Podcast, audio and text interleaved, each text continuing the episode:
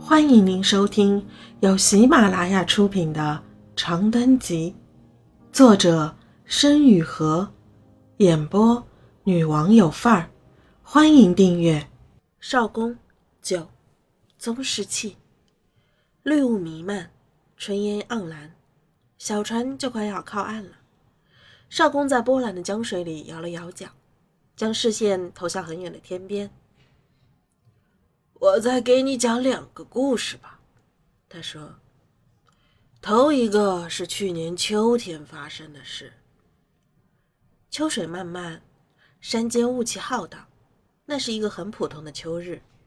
少公解下缆绳，准备开放上午的渡口。远山间传来一阵窸窣，随后是马蹄声和行人的喧嚷。不多时，一队人马出现在江边。远远望去，那行人皆是金装玉裹，宛如一片翠羽插在林间，好不扎眼。为首的两人在码头拴好马，前来向少公作揖：“老先生，我家公子要渡江，请问驳船何时起航？”“就快了。”少公答。“不过这趟船一趟最多载五人，一天只开两趟。”还得委屈诸位分开行动。问话者微微颔首，转身朝最富丽的那架马车前去，掀开帐子，凑近说了几句话。不过多久，帐内传来一阵溪水冲石一样清润的答音，随后帐帘掀起，从中缓步走出一位少年。那少年着一身雪青色圆领窄袖长袍，腰佩白玉带，足蹬金缕丝。头顶的圆髻上横插一柄雕竹沉香木簪，手中捏一把折扇，扇坠垂下一根细长孔雀翎。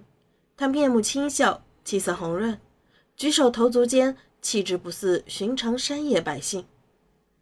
船夫，他走到少公面前，轻轻弯腰拜道：“我家中母亲重病，烦请您快些开船，船费多少银子都没关系。”少公闻言，吹一声口哨，示意他和身后扛着行李的三个仆从登船。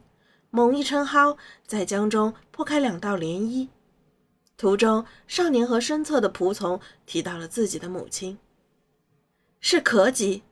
他叹气道：“老毛病了，每年这个季节都要反复，不去看看，我实在放心不下。”那小丫鬟苦笑两声，劝慰道。王妃娘娘吉人自有天相，又有陛下差人精心伺候着，自会早日痊愈的。少年摇了摇头，面目间有忧色。那件事情办好了吗？都按您说的做了。小丫鬟一个机灵，颤颤巍巍的俯身答道：“早前三个月开始就已经差人安排妥当了，那位日子到了，必不会顺当。”少年微微颔首，唰的一声展开手中折扇，继续对着江面敛目沉思。江船上一片静谧，小丫鬟耐不住寂寞，不过多久就开始和少公悄声攀谈起来。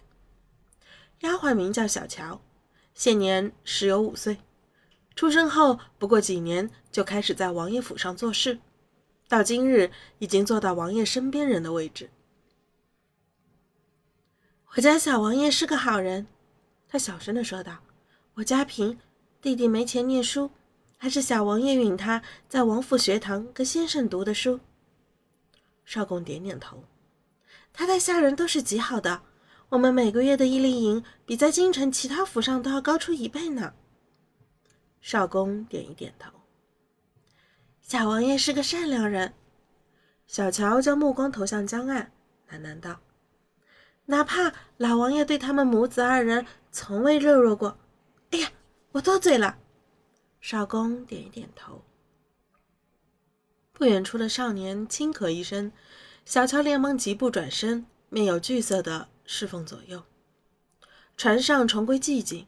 后来驳船靠岸，少年的几个仆从慌里慌张的从船上搬下少年带给母亲的补品，小心着点。这可都是供奉给王妃的好东西，弄坏了拿你们试问。小乔色厉内荏，尖声尖气地指挥着两个下人。少公沉默地往嘴巴里塞了一把茶叶，边嚼边跟他们忙活。最后，那少年先摆起身，朝少公再次作揖拜别道：“多谢船夫，还麻烦您夜里再渡一趟。”少公点头向他致意。少年一行人渐渐消失在少公的视野中。少公叹了口气，打眼一瞥舱内，弯腰捡起仆从遗落在脚下的一个药包。他缓缓打开布包，将它凑近鼻尖闻了闻，那里面是麝香、夹竹桃和藏红花的味道。这就是宗寺气的故事。听众朋友。本集已播讲完毕，请订阅专辑，下集精彩继续。